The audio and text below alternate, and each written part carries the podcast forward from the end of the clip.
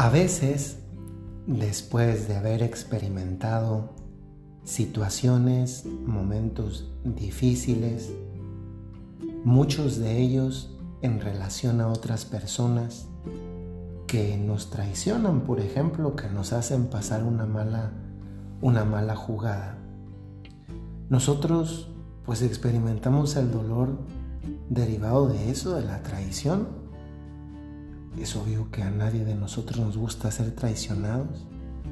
La traición implica algo muy, muy duro como es el percibir que alguien ha defraudado nuestra confianza.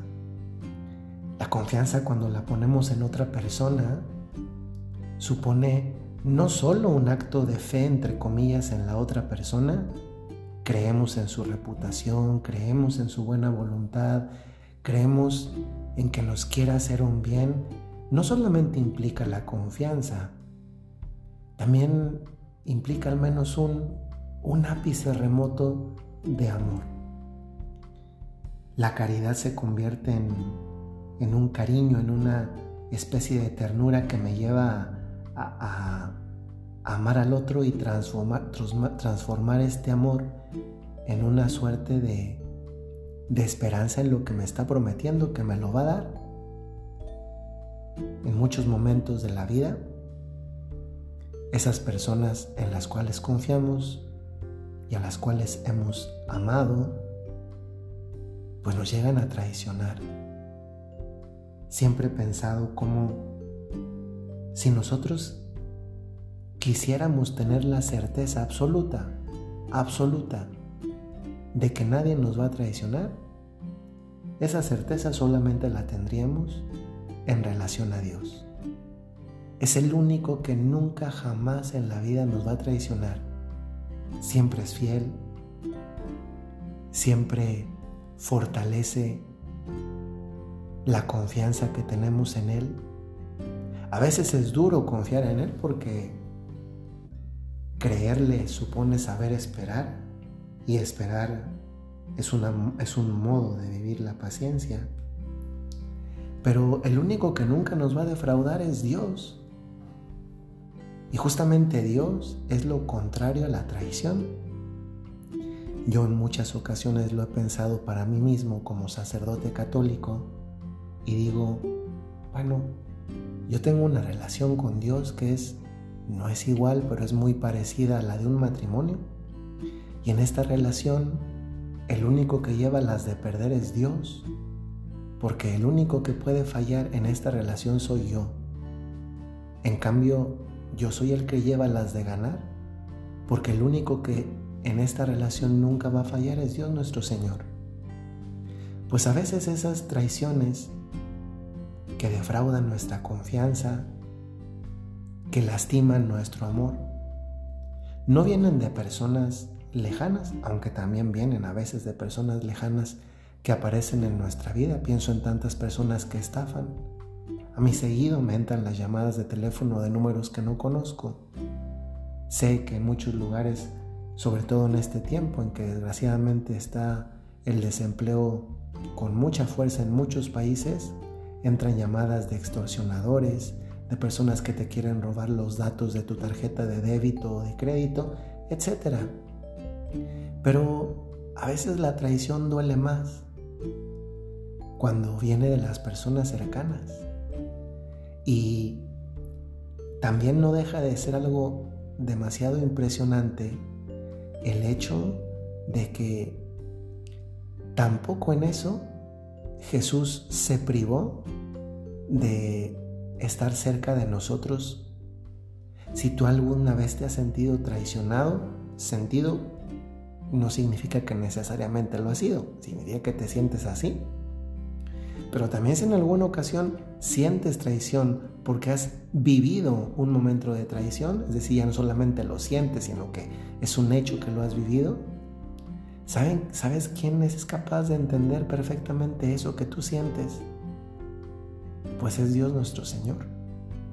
Y es Él porque Él también tuvo un amigo y él a sus amigos los quería un montón.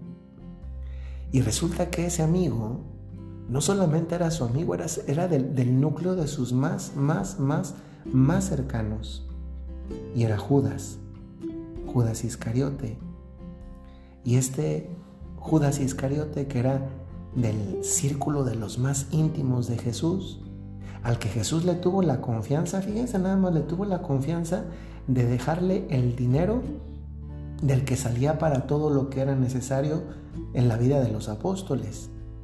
Y que en un pasaje del Evangelio, cuando, cuando una mujer lava con perfume fino eh, de nardo los pies de Jesús y los seca con su cabellera, Judas es el que dice sobre su amigo en relación al hecho de esa mujer, dice, ese dinero mejor se debía de haber vendido, vendido y dado el dinero a los pobres. Y Juan el evangelista, que también era del círculo de los doce y que estaba ahí, pone a continuación en el evangelio que Judas no decía eso porque le interesaban los pobres. Añade, y eso es muy significativo porque se ve que, que traía su famita Judas. Y dice, sino que lo hacía porque Judas tomaba del dinero de la bolsa común. Es decir, era un ratero había defraudado la confianza de Dios. Eso ya sería una traición. Y una traición que no es de cualquier cosa. Es que además a eso Judas le añadió algo más. Traicionó la amistad, su relación. Judas, que era de los cercanos. Puede ser que también nosotros en algún momento de la vida hemos experimentado una traición de alguien muy cercano a nosotros. Amigos, familiares, y por qué no decirlo también hoy, a veces incluso en un mismo matrimonio. Y yo sé que eso es muy doloroso. Y saben, a veces cuando hemos experimentado esa traición, pues sucede que cuando se experimenta esa traición, las personas por coraje se hacen promesas a sí mismas y dicen, por ejemplo, pues no vuelvo a confiar en nadie, pues no vuelvo a amar a nadie. Ese tipo de promesas, que son promesas muy fuertes. Y cuando se toman con, coraje y aparte la persona tiene determinación, muchas veces les llevan a amargura, a soledad, a aislarse de los demás, a no volver a tener amistades. Eso no es justo. Y no es justo en primer lugar no, no para los demás que nos podemos encontrar en la vida y que no necesariamente son iguales que quienes nos han traicionado, sino que no es justo para nosotros mismos. ¿Sabes qué podemos aprender de Jesús? De Jesús podemos aprender que la traición nunca le quitó las ganas de amar. Es más, le ensanchó las ganas de amar, le ensanchó el corazón a Jesús. Cuando alguien haya traicionado algo en relación a ti, no te hagas promesas de ese tipo del no vuelvo a amar, no vuelvo a confiar.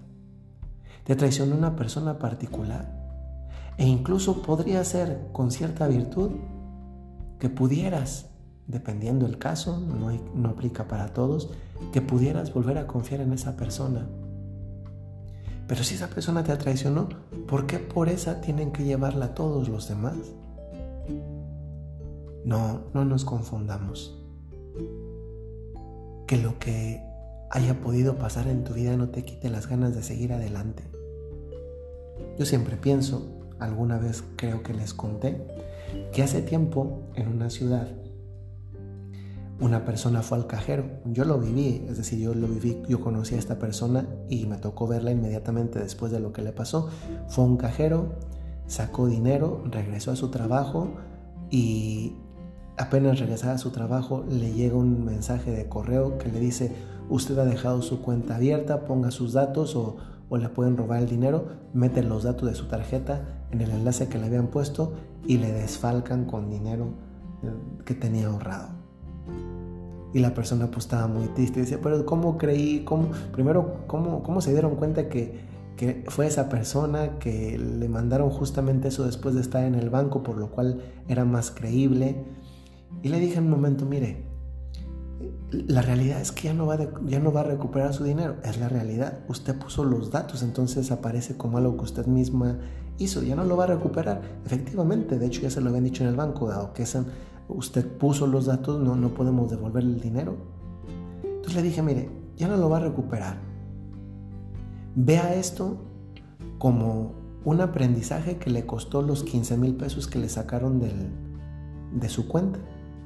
Es verdad, quisiéramos que algunos aprendizajes no conllevaran lecciones a veces dolorosas, a veces para el bolsillo, otras también para los sentimientos. Yo te invito a que si ha pasado algo en tu vida que ha supuesto traición, aprendas qué te enseñó, pregunta, interroga al hecho, ¿qué me quedo después de lo que he vivido? Y segundo, eso que te cuesta, aprende a valorarlo diciendo, me costó esto, pero ya lo aprendí. Y tal vez cuando te quedas con el aprendizaje, entonces eres capaz de seguir amando como Jesús y de poner los medios para que no te vuelva a suceder. Soy el Padre Jorge Enrique Mújica. Les mando un saludo muy cordial, lleno de mucho aprecio. En muchos lugares del norte de México, del sur de los Estados Unidos, está así haciendo un frío tremendo. Yo me encuentro también en una ciudad donde el frío está con unas temperaturas muy bajas. Pero bueno, eh, cuando el corazón está encendido del amor de Dios, pues no se calienta mucho el cuerpo, pero sí se calienta mucho las ganas de seguir viviendo. Recuerden siempre, si tienen un talento, una cualidad, tienen una misión. A vivir esa misión. Hasta luego.